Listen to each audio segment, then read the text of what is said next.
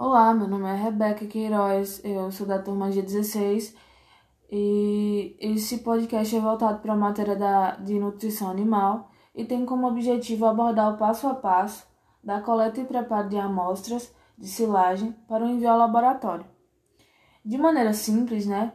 A silagem é um modo de armazenamento da, da forragem é, composto né, utilizado na suplementação alimentar do rebanho que fornece grande quantidade de energia aos animais e é usado espe especialmente nos períodos de seca.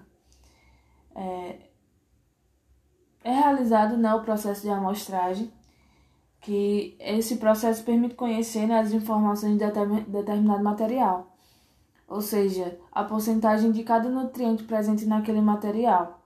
E através de pequenas quantidades é realizado né, essas análises laboratoriais.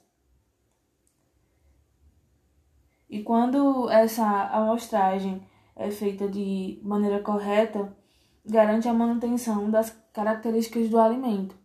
E a partir dessa coleta e o conhecimento de cada porcentagem, de cada nutriente é, daquele material, é, é possível é, fazer uma suplementação do animal é, ajudando né, em bons resultados zootécnicos.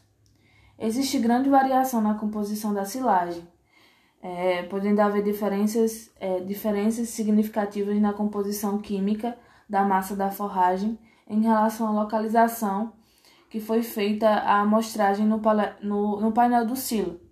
Por isso, a retirada da amostra deve ser feita criteriosamente. É, deve ter cuidados e, e seguir esses passos.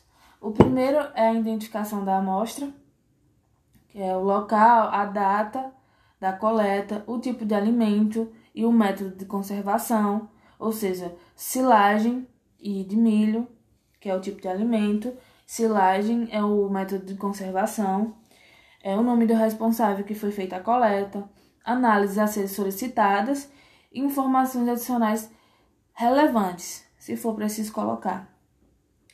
O segundo passo é a coleta de amostras.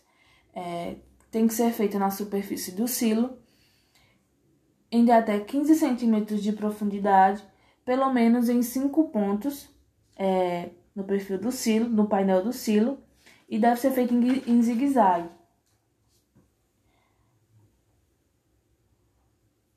Quanto maior o silo, maior o número de pontos a serem amostrados.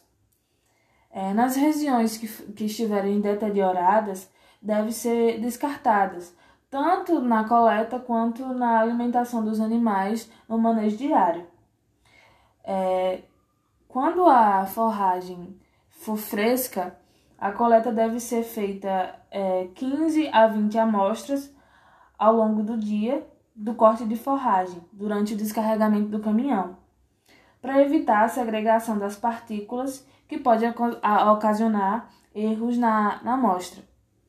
É, deve, como deve ser preparada as amostras?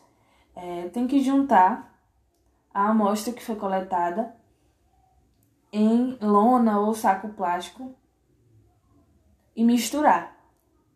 Logo após, realizar o quarteamento, que é uma técnica para manter a representatividade das partículas menores. Você vai nivelar o monte, dividir em quatro partes iguais e excluir duas partes das amostras. Se for preciso, se, se tiver ainda uma grande quantidade de amostra, você vai repetir o processo até que esteja numa quantidade de amostra favorável. Tomar cuidado para não causar segregação de partículas, sendo coletado é, com a mão para, para baixo e com os dedos para cima, para evitar que as partículas menores caiam. Coletar a porção de aproximadamente 300 gramas, armazenar em saco adequado e compactar e vedar para expulsar o ar para que não haja deteriorização. É, o envio para o laboratório, que é a última parte é, deve, é, para, para enviar né, para o laboratório, devidamente identificada e, e, se possível, no mesmo dia que foi coletada a amostra. Quanto menor o tempo entre a coleta e a análise, maior a preservação das características do material sendo analisado e melhor vai ser o resultado que você vai obter nessa análise. Desse modo, é, será a precisão